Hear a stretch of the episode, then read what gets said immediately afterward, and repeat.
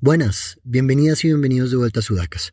Antes de empezar, queremos agradecerle a Patricia Galindo, Nicolás Medina, Liliana Maya, Germán Beltrán, Ricardo González, Carolina Navarrete, Felipe Narváez, Mariana Santos y Cristian por apoyar este proyecto a través de sus aportes en Patreon. Si les gusta Sudacas y quieren sumarse a este sistema de membresías, los invitamos a que visiten el enlace en la descripción de este episodio. También pueden ayudarnos a seguir adelante con esto compartiendo los episodios en sus redes y recomendándoselo a más gente. Es la manera más orgánica y efectiva de llegar a más personas. Si les gusta la música de Soy Gotuso, seguramente van a disfrutar muchísimo nuestras entrevistas con El y el Mar, Mavilan, Briel Ojeda, Rubio, Irepelusa y Sal Catedral. Visiten nuestro perfil en su plataforma de audio favorita, suscríbanse y activen el botón de notificaciones para enterarse de próximos episodios. Quizás sea el silencio o la soledad la que nos confronta con esa parte de nosotros que solemos ignorar. En cualquier caso, la ausencia de sonidos y de personas crea un nuevo espacio, un vacío que nos susurra ideas que de otra manera no escucharíamos. Justamente ese lienzo en blanco resulta ser el detonante de cosas que queremos sacarnos de la cabeza, cargas que queremos verbalizar y ver puestas en algún lado. Ese mismo lienzo, en el caso de Soy Gotuso, se siente más como un diario íntimo rellenado con ideas que retumban la cabeza en la noche y se materializan en algo finalmente por allá a las 3 de la mañana. De ahí que sus canciones exploren su intimidad, sus ansias, el amor en todas sus formas que abrazan y duelen. El resultado último de los susurros que saturan la cabeza y que necesitan ser escritos, o en su caso, convertidos en canciones. Hoy, en Sudacas, Soy Gotuso, una de las representantes más fuertes de la nueva música alternativa en Argentina y una de las promesas latinas. Mi nombre es Sebastián Narváez y junto a Zoe les damos la bienvenida a un episodio más de Sudacas, un podcast sobre la vida de la música, con el apoyo de 070. Sucede que hay millones de latinoamericanos que se han despertado a ese hecho maravilloso de tener confianza en sí mismos. Sabemos cada vez mejor que somos latinoamericanos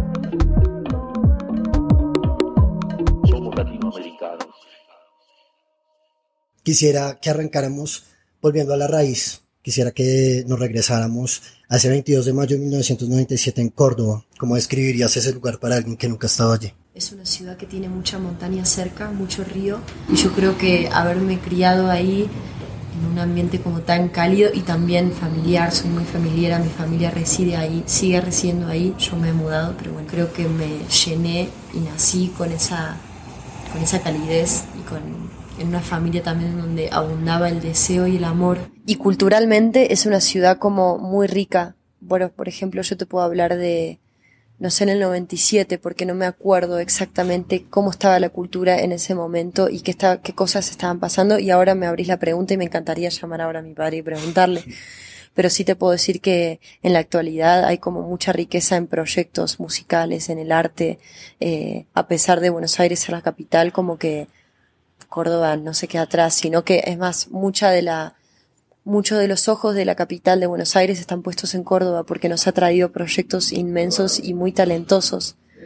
No deja de sorprender Córdoba. Por eso para mí decir que soy una cordobesa me encanta. Yo creo que el hecho de estar tan cerca de la montaña, del río, de los fines de semana haberme ido con padres o con mi madre a como a estos lugares, paisajes como tan tranquilos y se ha impregnado en mí. O sea, yo es como que vivo en Buenos Aires, que es una ciudad que va a mil por hora, pero me siento tan con los pies en la tierra y tranquila que también hay una un software que viene de Córdoba también, que, que lo tengo como un sello, la tranquilidad del paisaje de la ciudad. Veo lluvia desde el tren, la distancia me hace bien, y aunque estén en otra parte.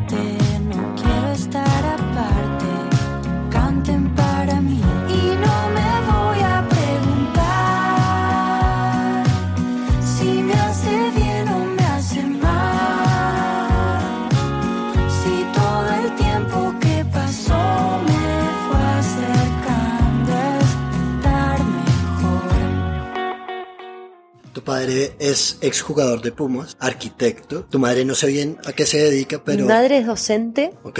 Y también, bueno, es una creativa. Sería injusto encerrarla en un lugar porque como hobby tiene una banda, ensaya, hace canciones, trabaja en un colegio en el que yo fui, es una gran profesora. ¿Qué enseña? Eh, English. Ok. English teacher. eh, Science and Biology y, y también tiene una huerta más la huerta más grande que yo vi en mi vida, como que es una persona muy creativa y que quizás es la persona con más energía que conozco, mi madre. Una per- la primera persona, mi primer manager quizás fue mi madre, como yo tenía 15, 16 y no paraba de tocar la guitarra en casa y fue, siempre me dijo dos cosas mucho. La primera me dijo, basta de las versiones, hace canciones propias, lo vas a agradecer, haces tus canciones. Ella también escribe, ¿no? Sí. Y la segunda es que me dijo, vos tenés que materializar esto, esta pasión tuya. Yo te voy a ayudar y me, me acompañó, me han regalado una guitarra desde chica. Me dijo, me preguntó si quería tocar, entonces me empezó a, yo le dije que sí, me empezó a llevar a cumpleaños de amigos de ella que cumplían 40, 50 y yo era el show musical, entonces me acompañaba, alquilábamos equipos, me llevaba, me redituaba también económicamente, me, hablábamos de cómo le había pasado, como que fue muy importante para mí tener una, una madre que me, que me incentive a materializar una pasión, ¿no? Porque puedes tener una pasión y bueno, que quede ahí en tu ocio. Y ella me preguntó, ¿querés hacerlo como en vez de estudiar, querés cantar? Y bueno, y, y me ayudó como, por eso fui mi primer manager, como en ese camino.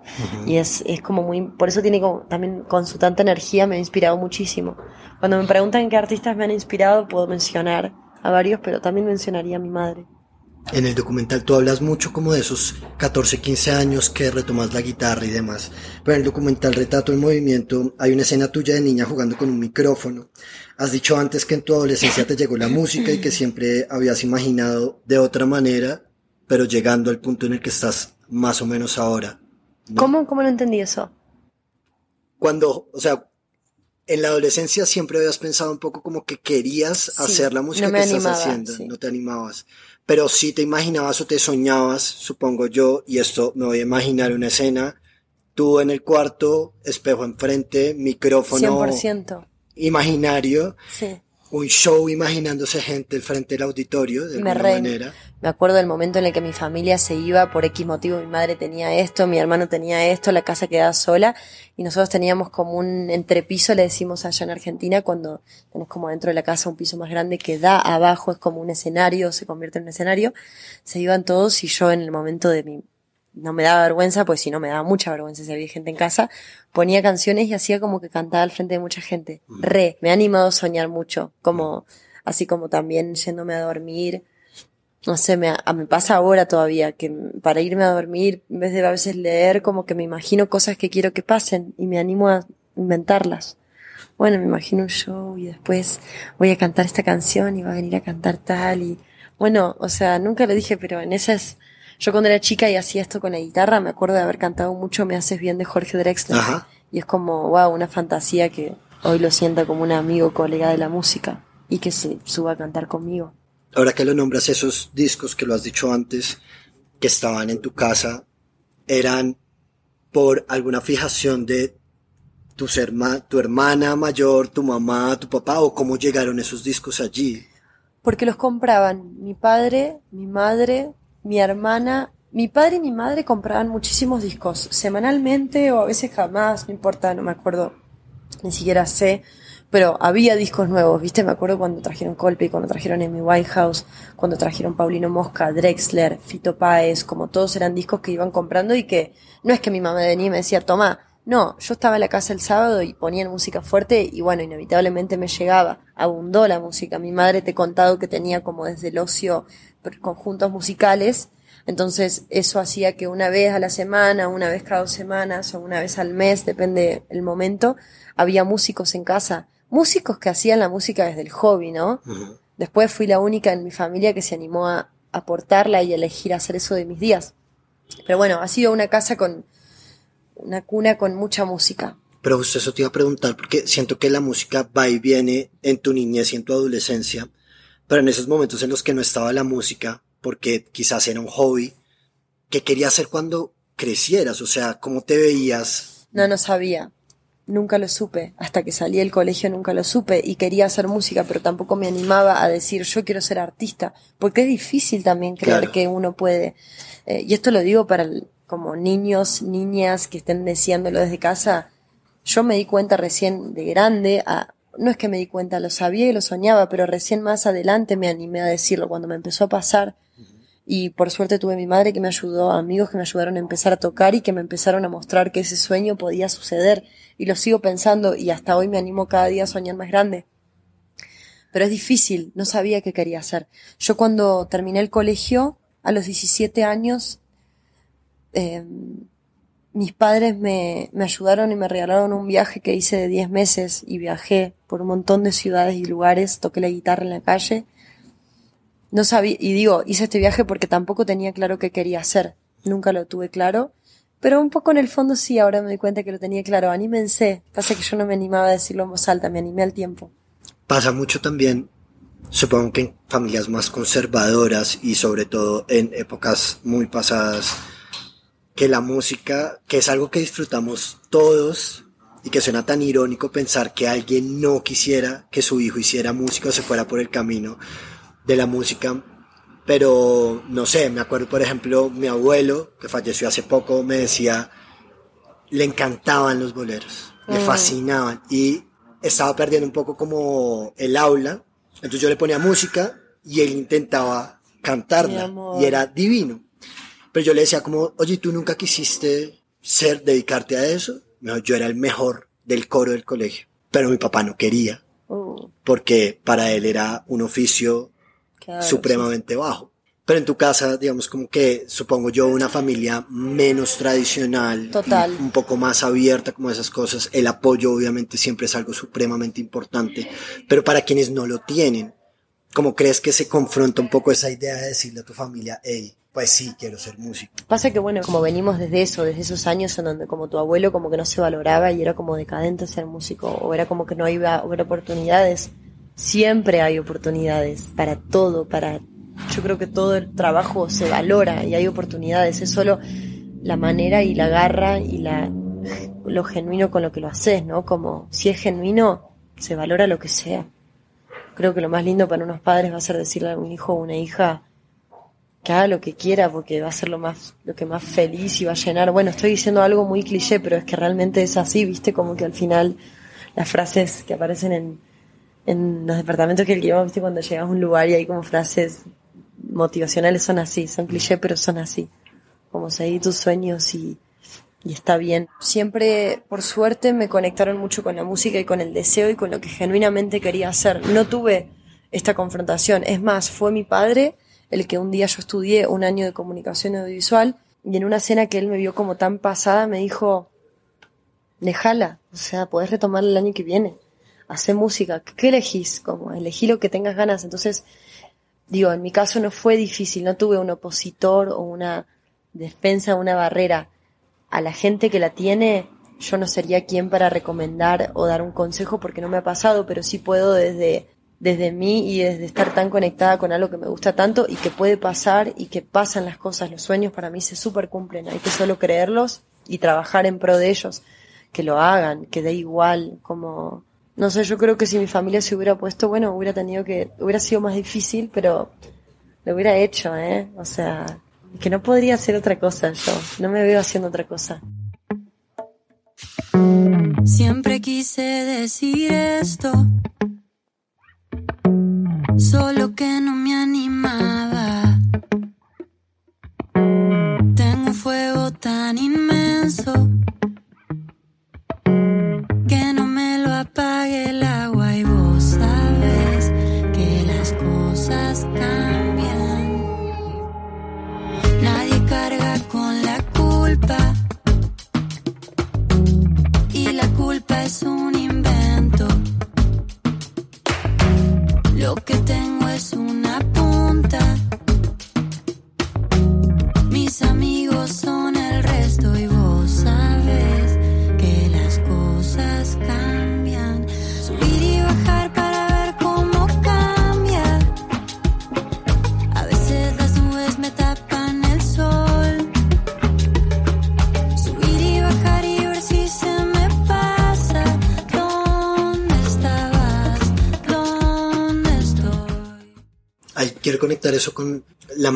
positiva en la que tú ves la vida y ese optimismo.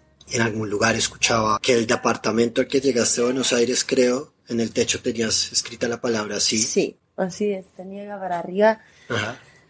Eh, perdón, te interrumpí. No. Pero iba a empezar a hablar ya. Sí, no, quería, quería justamente como, siento que esas motivaciones a veces nacen de, de un lugar donde a veces un no y uno como que refuerza la cabeza con, esos, con esas cosas.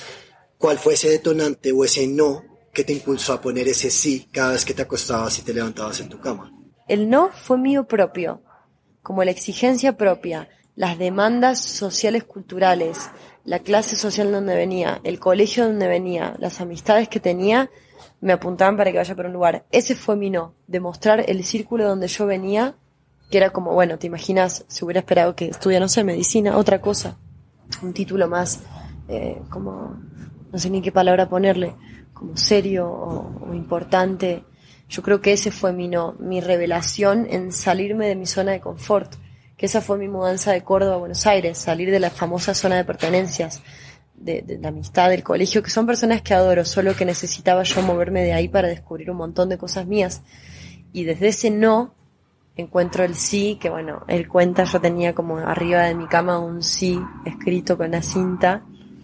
Em, soy una optimista, me parece que las palabras también tienen una gran fuerza, entonces en el simple ejercicio de levantarme y bueno, ese día tengo que hacer algo que no me gusta, qué sé yo, me levanto, veo el sí, bueno, dale, sí, no es solo el sí, es como que el sí me remite a todo un mundo más optimista y de pegarle la vuelta a las cosas, para mí pegarle la vuelta a las cosas es quedarse con las cosas buenas, en vez de quejarme de que hoy tengo que ir acá y acá y acá, me compro un café en el camino, voy, voy escuchando música, hago las cosas con placer, eh, Sí, soy una optimista. Creo que hay gente que la debo empalagar de lo optimista que soy, pero mm, me ha llevado a buenos puertos y la gente me recibe muy bien porque también en este mundo del optimismo doy cosas lindas a vos, trato de que la pasemos bien ahora, no sé, y eso me hace recibir como tanto cariño que en el sí he encontrado magia.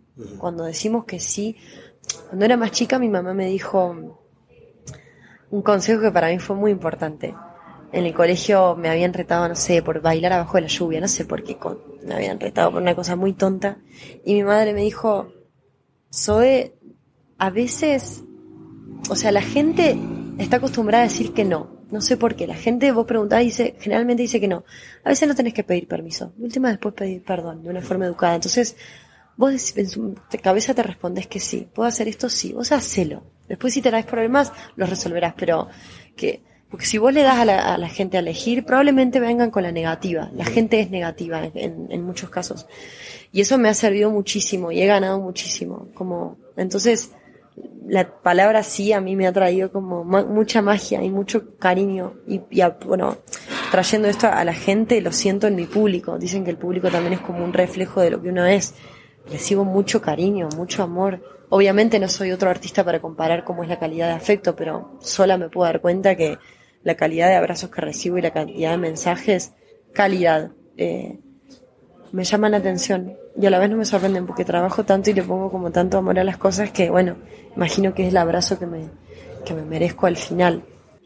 Quisiera que llegáramos y aterrizáramos de alguna manera en, en Buenos Aires, en ese monoambiente que inspira la canción, pero que además también te motiva y te saca de esa zona de confort de la que hablabas hace un momento. ¿Se te vislumbró ante los ojos el llegar a la capital, el decir, ok, de repente no tengo tan claro lo que quiero hacer, pero siento que era el impulso que necesitaba para empezar a hacer? Hablemos de mi monoambiente en Capital. Eh, Buenos Aires me enamoró, como te decía, me deslumbró la ciudad, me llenó de estímulos y pienso que el bueno, hablamos antes de hablar del movimiento y acá viene el movimiento. Creo que como que el movimiento para mí fue fundamental, mi alma, mi espíritu, mi persona, yo sentía que tenía que moverla de lugar, no porque Córdoba no está bien y, mañana o porque Buenos Aires no esté bien. Creo en el movimiento porque las aventuras, las historias, las personas, las ciudades, las anécdotas, las frases que me han dicho me determinan. Entonces, la vez que me moví de Córdoba a Buenos Aires a este monoambiente me trajo canciones, me trajo soledad y me encontré muy bien en la soledad y me trajo las primeras ganas de querer estar solista. Eso pasó en el monoambiente. Empecé a escribir sola, empecé a ir a entrevistas sola, empecé a ir a fiestas sola. Y dije, mmm, qué bueno estar sola también. Y yo venía de un dúo, todo el tiempo acompañada. Y como me había mudado justo, justo sola, dije, uy, me parece que quiero esto. Y también me parecía que las canciones que había escrito en ese monoambiente merecían ser cantadas sola, porque era genuino y punto. Me costó muchísimo, porque era un proyecto en el que venía antes, el dúo, venía muy bien, pero bueno, enhorabuena, acá, bueno, me trajo hasta acá. Tengo un ambiente capital, hago mis canciones, fumo más y no me importa. Sé que me pensás cuando salís y que un pucho te pone feliz y no te importa.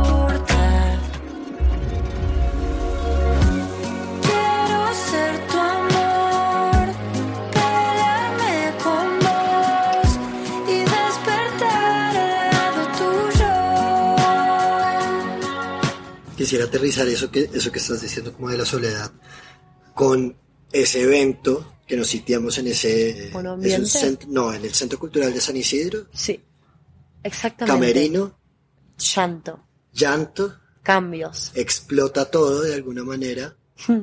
Hay rabia de alguna manera, como contenida, no necesariamente porque algo la haya motivado, sino como, como que se llena un poco, se satura de alguna manera.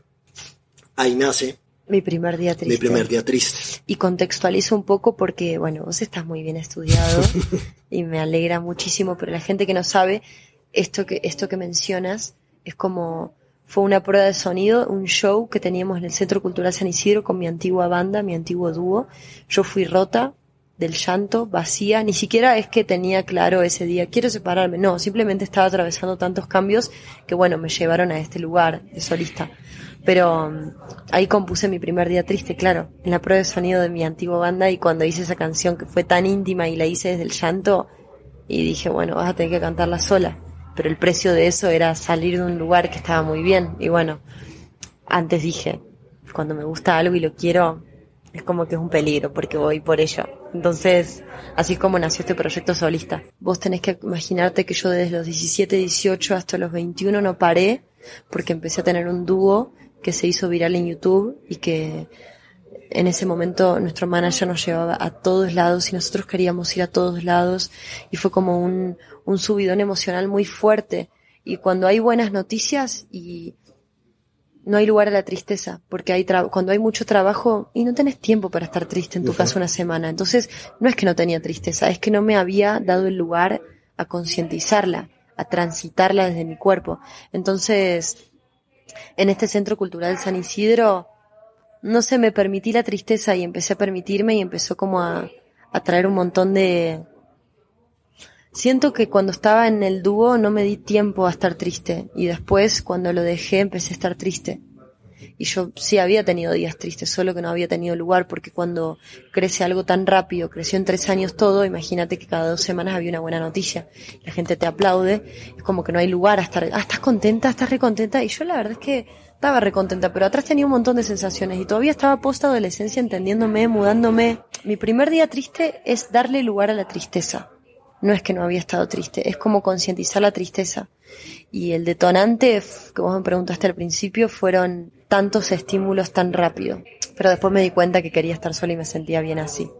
Hay algo, hay algo en eso que me parece curioso y es similar al bajón que tienes después de una fiesta. donde Exactamente. Hay, no sé, muchos impulsos como positivos que uno llega a casa y como que pff, se desparrama. Y al otro día me levanto rendido, pero es como mucha dopamina en el cuerpo y de repente nada, no hay necesidad de que nada lo estalle. Lo- Simplemente te levantas y estás consumido. Lo explicás muy bien, o sea, es exactamente como eso. Es tres años de locura y de crecimiento y de que todo el mundo me aplauda y los likes y todo. El precio fue mi primer día triste. Que enhorabuena, yo desde mi primer día triste compuse todo este disco. Y, el- y la canción, y, y para mí es un disco feliz, de alegría. Tiene sentimientos un montón, pero también tiene como mucha alegría, porque para mí desde la tristeza salen las cosas más importantes y los logros más fuertes. Eh, pero sí, sería como una buena analogía poner como si fuera una fiesta, porque fue así. Salva pantalla, hizo así. Se fue arriba tres años y para mí fue mucha información. Y necesité bajar, la pandemia también me bajó y me trae mi primer día triste. Y es fácil cuando tenemos buenas noticias y después bajás y bueno, queda la verdad, quedan los amigos, quién te quiere de verdad, qué querés de verdad hacer me hizo crecer mucho igual a mí ese día. Esos días, obviamente son días tristes. Una multitud.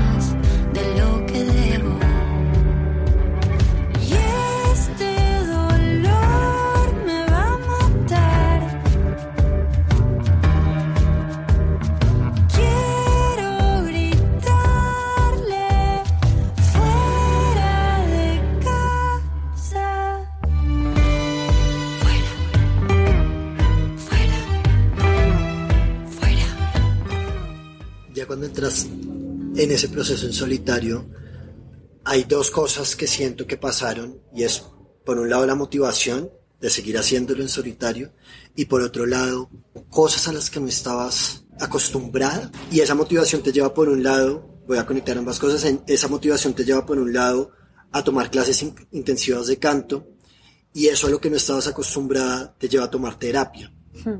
Y eso siento que, por lo menos en lo que he leído, nunca se ha entrado un poco como en ese proceso, siempre es como el proyecto, pero resulta que la salud mental, por lo menos lo digo yo estando en Colombia, sé que en Argentina es distinto, que es como ir a, a los dientes, ¿no? Como no es una cosa que tiene un tabú tan marcado. Para acá si es como vas a terapia, estás loco o tienes problemas y demás.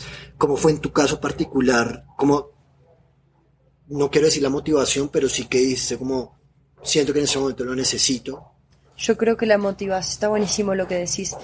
No es que en Argentina esté tan hablado, o sea, yo creo que también hay algo en Argentina que hay cosas que van, una cosa es la capital y otra cosa es cuando salís de la capital y vas al interior o a otras partes del país, en donde quizás si decís que haces terapia, ay, ¿qué te pasa? ¿Estás bien? Como, ¿estás loco? Como, en mi caso, ¿qué me impulsó a estas decisiones?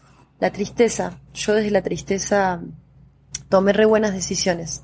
La primera fue hacer canto y decir, bueno, no tengo shows porque tampoco quería salir a tocar. Primero no podía, después podía hacer algunos streamings o algunos shows con protocolo, pero yo estaba tan sensible y la situación estaba tan sensible que tenía miedo de subirme y llorar. Entonces, en vez de subirme y llorar y exponerme a eso, dije, voy a reunirme de herramientas. La primera decisión fue hacer clases de canto dos veces por semana como si fuera, dije, ¿qué pasa si yo actúo como si fuera una gran cantante? Aunque todavía no lo soy, seré un día si actúo como ella. Después tomé la decisión de hacer terapia y habilitar como este espacio de diálogo y hablar de todo esta, todo esto que estamos hablando, que me pasó como la revolución y de los tres años y bueno, cosas que por ahí la gente viene a hablarte de las buenas noticias, pero de las malas no te hablan todos. Terapia, canto, hice un trabajo muy importante con mi amistad, o sea, mis amistades, no sé, elegí en vez de ir a este evento de esta marca, prefiero no ir, prefiero juntarme con mis amigos a comer una pizza a la noche. Eh, ¿Quién prefiero que esté en el camarín de mi show? Mi mamá. Prefiero que esté mi mamá antes que esté esta persona que es la importante en la industria. Como que me armé de buena gente que me quería mucho. Y también hubo otra buena decisión. Puse mi casa linda. Y esto significaba tener un lindo desayunador y tener flores y tener plantas, levantarme en un lugar que me sea placentero vivir que al final cuando no tocaba, cuando no hacía shows y no había buenas noticias, ni likes, ni aplausos, lo importante eran las cosas simples que se convirtieron en todos los rituales, levantarme, lavarme la cara, ponerme crema, como hacerme el desayuno. Procuré tener todas esas cosas para, no sé, mimarme un poco. Me mimé todo un año con la terapia, con el canto. Empecé también gimnasio. Bueno, hice muchas cosas de la tristeza. Me saqué un pasaje a México, apenas se pudo, se abrió la frontera fui a hacer un video de María ahí con un amigo, como que eso fue también un viaje solitario. Bueno, la tristeza me te puede bajar y hay gente que puede decir, bueno, yo nunca tomaría buenas decisiones de la tristeza. Sí se puede, es solo tomarlas. Porque no es que yo cuando las tomé dejé de estar triste. Yo cuando fui a filmar el video de María estaba triste. Cuando fui a terapia estaba re triste. Cuando fui a hacer gimnasia he ido hasta llorando. Pero después hay que darle constancia a las cosas, se llega a buenos puertos. Son, las emociones son como olas, ¿no? Como, bueno, ahora después de todo eso, de mi primer día triste, que sería injusto decir que no siento tristeza, a veces la siento, somos como un compendio de muchas emociones, pero me siento que tomé tan buenas decisiones y esas decisiones me dieron tantas herramientas. Hoy antes de subir a cantar no me pongo tan nerviosa como antes porque confío más en mi instrumento que es mi voz, confío más en mi palabra y en mi ser porque fui a terapia, confío más, me siento más querida por la gente que me quiere. Entonces como que ahora me toca lo bueno del barro, estaba esperando esta ola y solo me toca surfearla, disfrutar y abrir los brazos y tirar trucos en el aire, como que solo me queda el disfrute. Imagino que después, y sería muy sano bajar de nuevo, y subir y bajar. Eh, sí, bueno, la verdad que me aplaudo de esas decisiones que no sé cómo tomé, pero las hice y estuvieron muy bien. Y la constancia también, de un año, dos años. Ahora que estoy bien, ahora que estoy bien que ya lloré, ya me levanté, bajé, bajo, uh, puro sentimiento. Tanto dolor trajo esta canción, suena en el cielo, suena en nuestro corazón, subo otra, otra, alto sentimiento. Por eso no me quedo con las ganas, miremos pelis en la cama un beso a la mañana. Eso es todo para mí. Cuando hablas de voy a volver un momento a, salvar pantallas porque me parece muy lindo conectarlo con, con esa terapia. Tú hablas de una separación sana, lo que sucedió con Santiago Celi. Y no sé si tú habías vivido eso antes en tu vida, porque las separaciones siempre son dolorosas y hoy no, que sea sana no indica que no haya sido Exactamente, fue dolorosa, fue sana, no fue tóxica. Ajá. Porque me animé a decir en voz alta un deseo que tenía y como tengo, también tenés que entender que del otro lado tengo un colega muy amoroso, muy respetuoso y que somos intuitivos y también sensitivos y perceptivos. Entonces cuando yo lo cité a mi casa para hablar de esto, fue como muy bienvenido, mi, o sea, fue difícil, pero ya estaba en el aire, ya se sentía, necesitábamos que alguien nos diga, como las parejas, alguien que se anime a decir, che, está pasando algo, nos hagamos cargo. Eh, me trajo mucho dolor, creo que lo sigo sanando, como, porque en ese momento también necesité distancia con mi amigo y ahora me vuelvo a acercar y, y compartir los logros de él, mis logros. Pero la verdad es que no llegamos a que se pudra así fuerte, o cero, nunca nos, no sé, nos respetamos muchísimo. ¿Y has vivido algo parecido o sea, has vivido otra sana separación en otro momento de tu vida que puedas como también sentir que de pronto hay un aprendizaje o fue un aprendizaje previo que los llevó como a eso. Mira, nunca lo había pensado. La separación de mis padres hace 15, 16 años fue muy sana. Son como dos personas que quiero mucho y que se quieren mucho. Pasamos navidades juntos, ¿viste? Y tuvieron como una... No lo había ni recordado y hasta me emociona como una separación re linda que obvio que fue súper dolorosa. Yo tenía como nueve años, pero como que siento que lo hicieron muy bien. Ni siquiera lo tengo tan hablado y digerido, pero ahora que me decís y tengo que pensar en otra sana separación fuera de mis padres. Y creo que eso te marca y te deja el ejemplo de que se separen y que después sigan compartiendo, de que no levanten el tono de voz o que no se te expongan a situaciones que no te mereces, que sus problemas los arreglen solos que las navidades a veces las seguíamos pasando juntos, que puedan compartir con sus nuevas parejas. Obviamente estoy hablando de algo que ha llegado tiempo y, seguramente han tenido sus discusiones, pero yo la sentí como muy sana. Y bueno, esta es otra separación sana. Ey, también me puedo poner tóxica, ¿eh? Todos nos podemos poner tóxicos, pero el aprendizaje me parece que es no ser tóxicos. Porque no puedes tirar tu toxicidad a alguien, ni a vos mismo. Pero bueno, es humano también ser tóxico y ser posesivo y ser eh, celoso, lo que sea, como, y no querer, no saber separarse. Me ha costado separarme de muchas parejas también. Y bueno, y de Santi también me ha costado separarme. Me costó como un año darme cuenta que quería, quizás, o medio año, no sé. Pero bueno, acá estamos. Te pasa, por ejemplo, que, no sé, lo voy a vincular con una relación, pero que de repente esa separación se vuelve como que terminó de una manera tan sana que hay una amistad de por medio que uno no deja de lado y que vuelve a ser un poco como el estar en constante comunicación te remite a un ¿Y si volvemos? Y puede ser. Me encantaría compartir. Bueno, desde ya que hay una canción de mi disco que, dos canciones de mi disco que compuse con él, como Extraño Santiago. Ahora que estoy volviendo a mi primera gira, digo, ay, que, como que me, me, me toca una fibra de la nostalgia de que mi, mi única, mis otras giras las hice con él.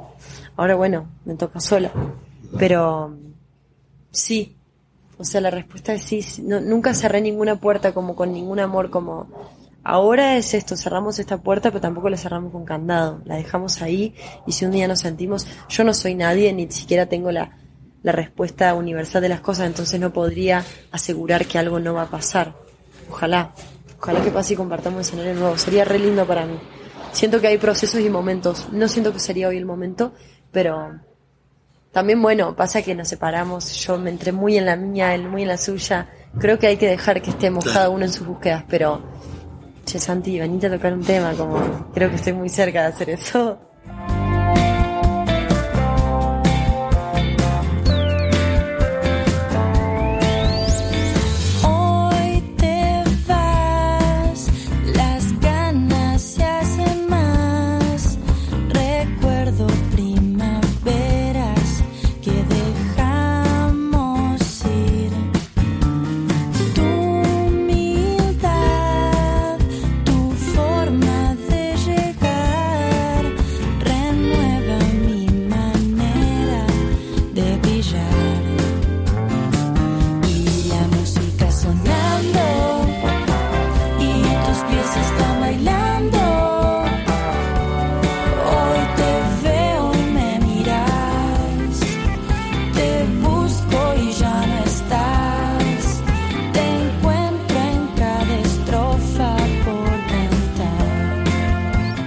Siendo solista, todas las decisiones pasan por ti y es algo que siento que te gusta.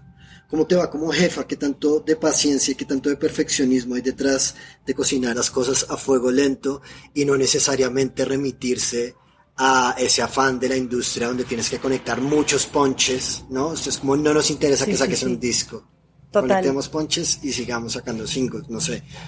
soy me gusta ser jefa eso es una verdad. Me gusta soy mandona como de chica tenía como pandilla de mi barrio y me gustaba como algo del liderazgo me gusta viste y está bueno como reconocerlo. Hay gente que le gusta hay gente que le gusta que lo lideren.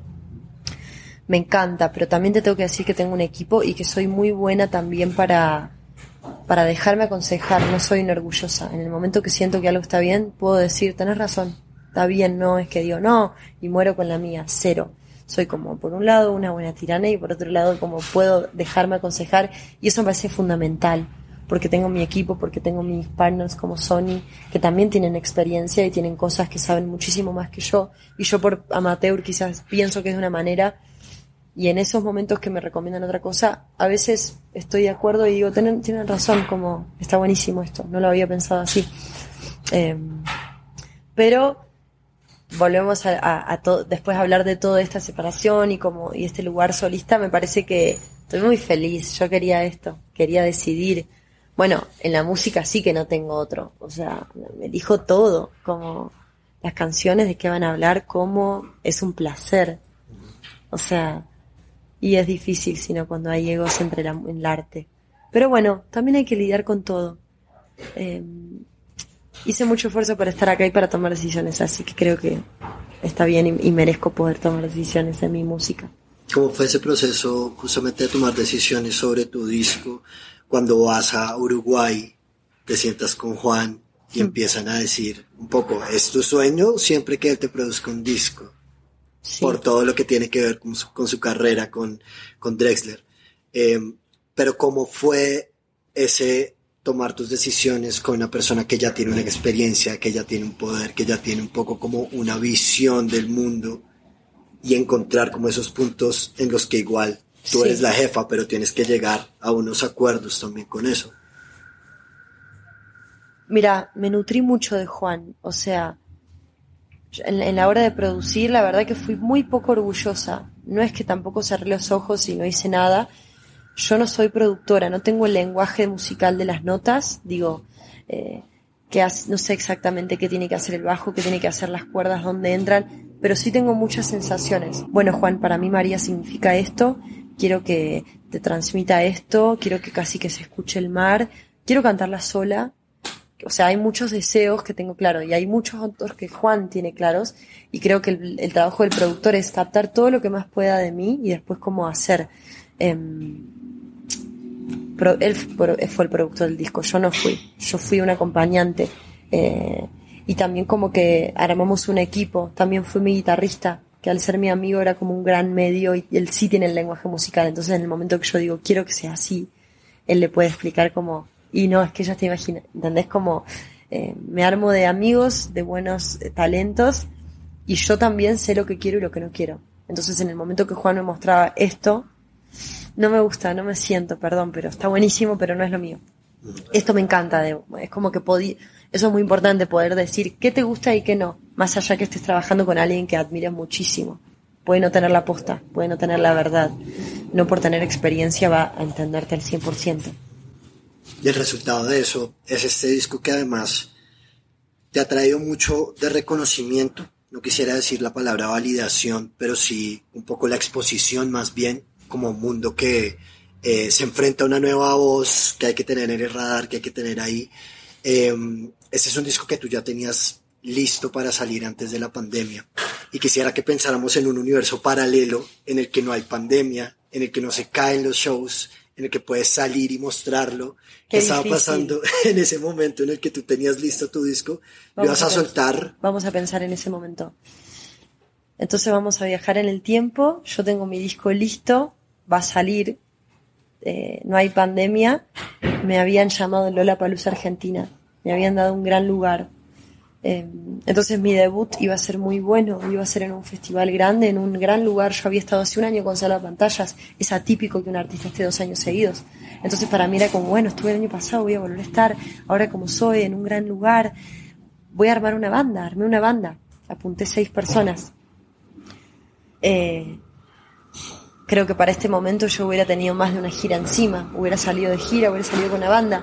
Agradezco la pandemia porque ahora la pandemia me hizo cancelar ese show, cancel, que me hubiera encantado hacerlo, cancelar el formato banda enorme y, y, y volver, estar en un viaje mucho más introspectivo y volver a lo íntimo, que para mí son mis raíces. Empezamos hablando de Córdoba, terminamos hablando de nuevo de las raíces como mis raíces son mías en mi cuarto con mi guitarra y yo ahí ya encontraba la magia.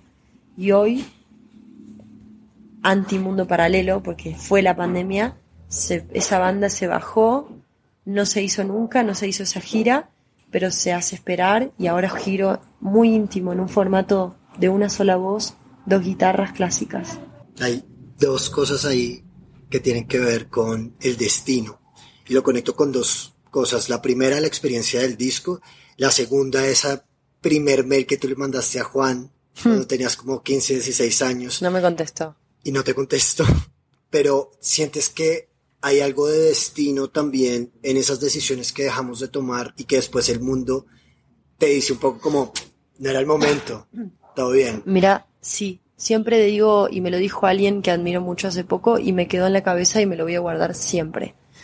Eh, nos determina mucho más, nosotros pensamos que nos determina lo que decimos que sí, pero para mí no es así. Hay tantas oportunidades en el mundo, para mí salen las oportunidades de abajo de la tierra directamente. Hay tantas oportunidades y tanta, y es tan fácil decir que sí, que decir que no es difícil. Entonces para mí nos determina mucho más lo que decimos que no. Yo dije, podría haber dicho que sí hacia la pantalla y seguir porque iba muy bien y porque era el mejor momento y porque estábamos viendo los mejores frutos de siempre, de- desde que habíamos empezado. Pero decir que no es como, bueno, digo que no porque no la siento, digo que no dos veces, digo que no tres veces. Cuando la sienta voy a decir que sí y va a estar buenísimo. Entonces como que al final es muy importante saber decir que no. Soy buena diciendo que no. Y también soy buena diciendo que sí cuando la siento. Cuando la siento, sí. Mi amiga intuición. En algún momento te leí eso, lo voy a citar. Decía, me gustaría esquipear esta larga temporada de pandemia y verme en cinco años, ver mi transformación, todo lo que aprendí. Pasé por todos los estados en esta larga temporada de pandemia. Volvamos a imaginar un poco que pasaron cinco años. En, en qué lugar te ves del mundo en qué momento de tu vida te ves enfrentándote a este proyecto que ya tiene seis años. Sí.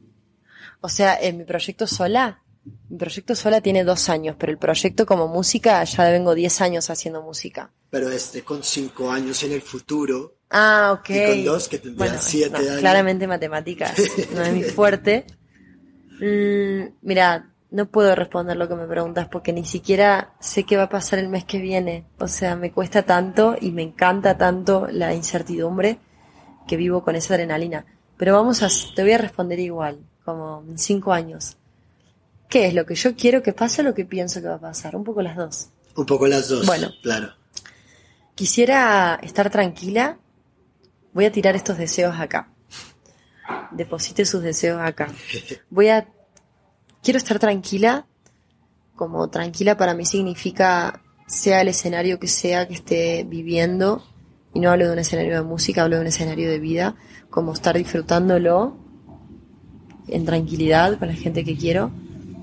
Me gustaría, como compositora y como cantante, haber crecido muchísimo más, no copiarme, sino crecer y que mis próximos discos, bueno, deseo más discos, que no lo dudo que va a haber, porque no me sale otra cosa que hacer discos, eh, deseo que sean como, que vos veas esos discos y digas, como que sabes que quiero que la gente acompañe mi crecimiento, quiero crecer solamente, no quiero lo estático, no creo en lo estático, creo en el movimiento, creo en crecer y, y, soy como bueno, mi primer día triste para mí habla también de esto de pasar de ser un personaje como más público y exponerme, que vengan a, yo lo puse como que vengan a robar mis secretos, pero en realidad yo quiero dar mis secretos. También hay fantasía en la música. Siento que soy una entregada, entonces siento que me entregué a la gente, veo a la gente y la abrazo, como que me abrazan y abrazo, soy todo lo contrario a arisca, como que soy una romántica y estoy como entregada a la gente que conecta conmigo o con mi música. Entonces en cinco años quisiera estar tranquila con esa conexión, haber crecido y que la gente me siga acompañando en el crecimiento. nómada, nómada o estática en un lugar. Me gustaría, voy a tirar un deseo. Quiero tener una casa en Buenos Aires, y, pero me gusta nómada. Me gustaría moverme. También me enamoré mucho de Madrid, me gustó mucho. Quiero estar en Buenos Aires, en Madrid, en Col Quiero poder moverme todo el tiempo. Quiero el movimiento. Me parece justo para mi alma.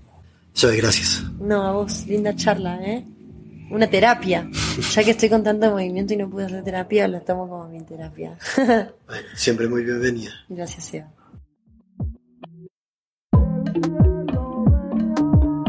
Sucede que hay millones de latinoamericanos que se han despertado a ese hecho maravilloso de tener confianza en sí mismos.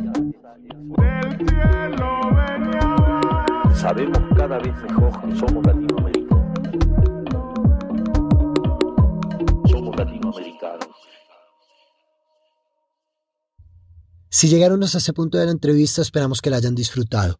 Recuerden seguirnos en Instagram como arroba sudacaspodcast y compartir sus episodios favoritos para poder llegarle a más gente. El próximo será el último episodio de esta temporada y esperamos que sea una gran sorpresa. Así que suscríbanse a Sudacas para estar al tanto de nuestras novedades. Ahí nos vemos. Sudacas es posible gracias al apoyo de 070 a María Fernanda Fitzgerald y Goldie Levy en la edición, Ana Sofía Ocampo en el diseño y Eduardo Santos en redes sociales. También es posible gracias a la infinita generosidad de Lorena Rojas, Germán Beltrán y Felipe Narváez, nuestros miembros en la comunidad de Patreon. Ustedes también pueden hacer parte de estas membresías y recibir contenido exclusivo siguiendo el enlace que aparece en la descripción del episodio. Si les gustó este capítulo, compártanlo en sus redes es la mejor manera de crecer y llegar a más personas.